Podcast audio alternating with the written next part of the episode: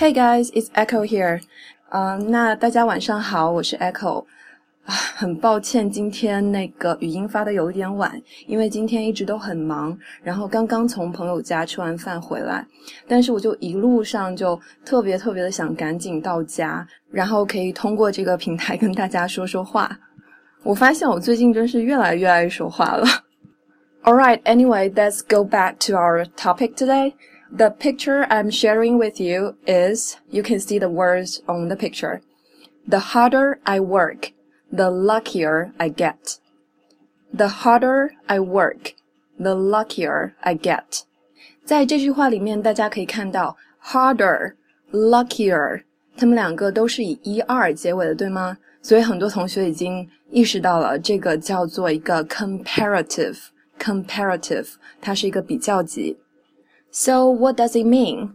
The way I see it, I think it means uh, the more work you do, maybe the more luck you might receive.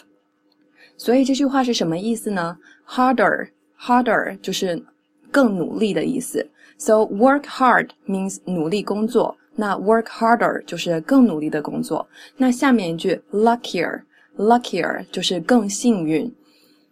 Get lucky 是 有好运气，那 get luckier 就是有更好的运气，所以整句话连在一起就是，如果你更努力的工作，你就会有更好的运气。Um, so why do I want to share this with you guys? It's because it's a perfect, by perfect, I really mean perfect description of what happened to me yesterday.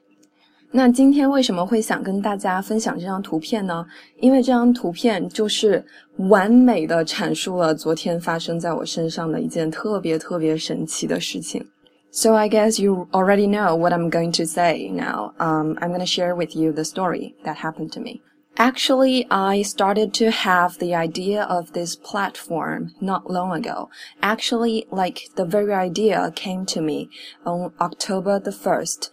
So like since that day, I've been working really hard. Like some of you might know, I slept for only one or two hours every night.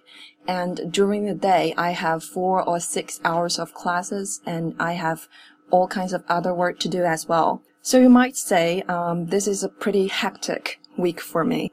A lot of friends are very concerned and they ask me like to you really should get some rest. Like you can't keep going on like this. Like i really understand their concern but it's not that i don't want to go sleep. I really do. Like i count ships. I take deep breaths. I tried all kinds of method but i just can't because like ideas keep coming to me and i have to just get up and write them down because if i don't I'm afraid like I might not remember them the next morning. So that's um how my last week was like. 在过去的这一周当中呢，我基本上是没有怎么休息的。每一天晚上，我记得最多的也就睡两个小时，基本上就是睡一个小时。然后我好多朋友知道我在做这个，然后也知道我睡得这么少，然后就特别特别的为我担心，他们就担心我这样下去身体会吃不消。然后其实我也特理解，因为我也觉得这样不好。然后我不是不想睡，我是真心睡不着。我躺在床上，我就数羊，然后做那种腹式呼吸，就希望能让自己放松一下。可是我也不紧张啊，然后我就不知道要怎么放松才好。我睡不着是因为我躺在床上的时候。我不知道为什么，就感觉有人把想法塞进我的脑子里，就不停的有 idea 进来，所以我就担心说，我要是不把这些东西记下来的话，第二天早上我就忘了。所以过去一周我的状态基本上就是这样，就是嗯，特别的缺乏睡眠，然后又特别的兴奋。So um at the beginning it was all just fine, but uh like things had a turn. yesterday. Um, like yesterday morning, I still went to my classes as normal. I took four hours of classes, and then as soon as the class ends, I feel like really, really sleepy. Like I couldn't control it. Like someone just shut down my brain. So I thought I couldn't do this. Like, uh, I couldn't take the subway. I have to find a place just to lie down a little bit. So I went downstairs. There's a salon there. So I went there to wash my hair. Um, I, I took a little nap there. And when I, uh, when I came out, I took a taxi and just I just want to go home and just lie down as soon as possible. But then, when I got home, the worst nightmare happens. I couldn't find my keys. I just don't know. I didn't even realize I dropped them. I don't know when, and it, it was just gone. So, um, I was so desperate. Uh, so I, because I shared the apartment with three other people, so I thought, okay, so I can call them and maybe borrow the keys. But the problem is, which is really, really stupid, I admit. The problem is my battery died. Literally, my battery died, so I cannot call anyone. Now, can you imagine how desperate I am? I nearly cried out loud just in, in front of my house. Um, so like after about three minutes, I calmed down and I thought like the most important thing for me now is to take a nap. So I went to a KFC just in my neighborhood. I uh, went to the second floor and there I noticed uh, there's a couple sitting next to me and they had some power banks on their desk. They are playing, uh, they are playing games on their cell phone. So I talked to them. I asked them if I could borrow one of their power bank to charge my phone. And they said yes. So I just left my phone with them and just took a nap for about half an hour. 我刚开始以这种节奏和状态工作的时候都还好，但是当这种状态持续了 昨天是第几天啊？我记不清了。的时候，我就昨天早上就真的感觉到很累。我在课上的时候还没什么感觉，就是还是特别 hyper、特别兴奋的样子。然后，但是一下课之后，我马上觉得好困好困，就困到要死的那种。然后我就觉得就是回不了家了，我得先休息一下。所以我就去了楼下，就是嗯，我们校区楼下有个理发店，所以我就去洗了个头，顺便睡了一个觉。等醒了之后呢，我就赶紧打的回家，就想赶紧躺下来睡觉。结果我到了家门口才发现我没有带钥匙。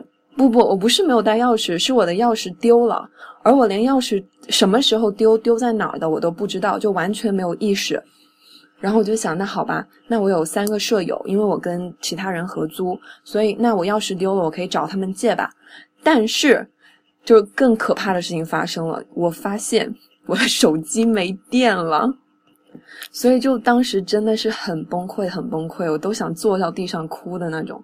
大概过了三分钟，自己冷静下来，就觉得现在最重要的事情是先睡一觉，所以我就去了那个我家附近的一家 KFC，就嗯找了个座位就先睡。然后当时运气比较好，就是我旁边有一对儿情侣，他们在玩手机游戏，然后我就看到他们桌上有好几个充电器、充电宝，然后我就问他们能不能借他们的充一下电，他们说 OK 没问题，所以我就直接把手机扔给他们充，我就在那儿睡着了。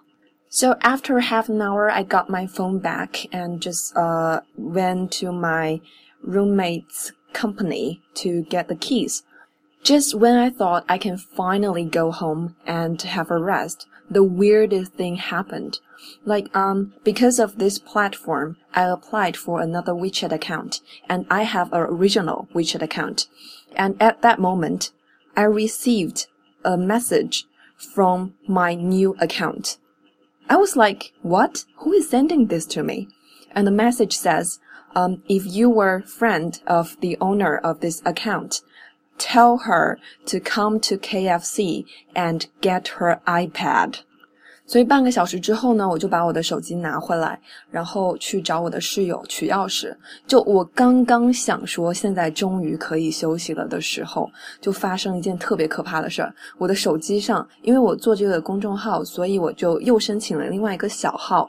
我自己的手机上是原来的微信号，然后当时我就收到了一条信息，是从我的那个小号上发来的，然后我当时就还懵了一下，我说。谁会用我自己的号给我自己发信息呢？然后我就看了一下那个那条信息上说，如果你是这个人的朋友，告诉他他把 iPad 掉在 KFC 了。At that moment, I really, really felt incredibly, incredibly stupid, but at the same time, incredibly lucky. 然后就在那一刻，我真的觉得自己真是蠢爆了，我就不知道自己怎么会这么没脑子，然后同时又觉得自己怎么运气能这么好呢 So I just ran directly to KFC and got my iPad back, and I couldn't thank the guys enough. They were the best guys I've ever met in any KFC in the world. And I am very, very happy and grateful to announce that the guys who helped me yesterday are also invited into this group. Okay, so if you're listening to this podcast, I really hope the story I share with you today can boost your confidence a little bit in the goodness in the humankind. 所以我就赶紧的跑到 KFC 去把我的 iPad 拿回来， 然后嗯，当时真的是就是不停的就说感谢，就觉得真的是运气太好了，就完全不敢相信有人捡到了 iPad，竟然还帮我还回来了。然后特别高兴要跟大家宣布的是，昨天帮了我的大恩人，他也在这个群里，还在感谢，还是要感谢他一遍。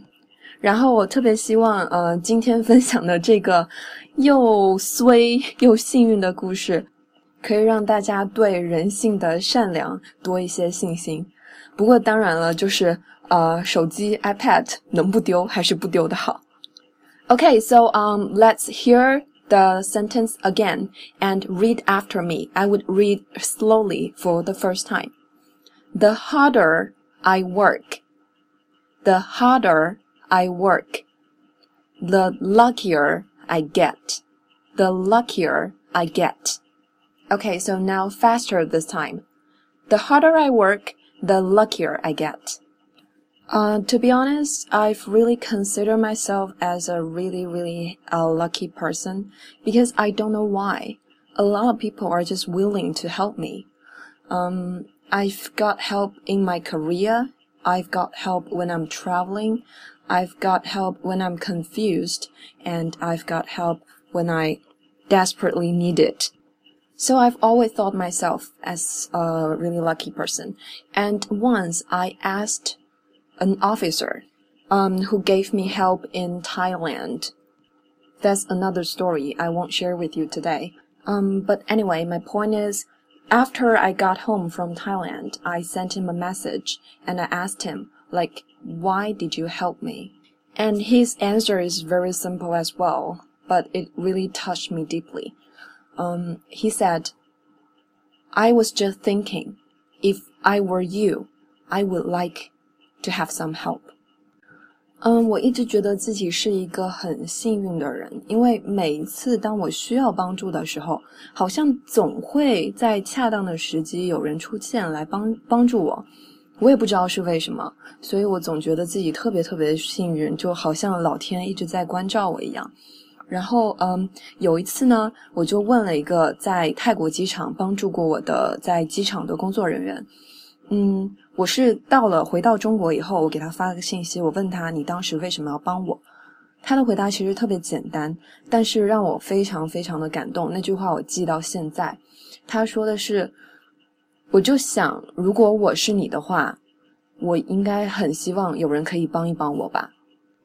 So I guess life is really like a circle. What goes around comes around. Like um, if you're being nice to people and you give that positive energy to the universe. So, um, like good things will eventually come back for you. 所以我觉得人生可能就是一个圆吧，就是嗯，你给出了什么，你付出了什么，也许并不是在你你所帮助的人这个人身上得到了回报，但是我觉得就是你你付出的这份东西，总是会绕了好大一个圈，最后又找到你的。um, okay, here. I'm sorry the podcast is a little bit long, but I have to share this story with you. I just cannot resist the temptation. Um, uh, so do you still remember the sentence we learned today? What is it? Yes, very good. The harder I work, the luckier I get. I hope you will like this picture and also like this podcast. Thank you very much.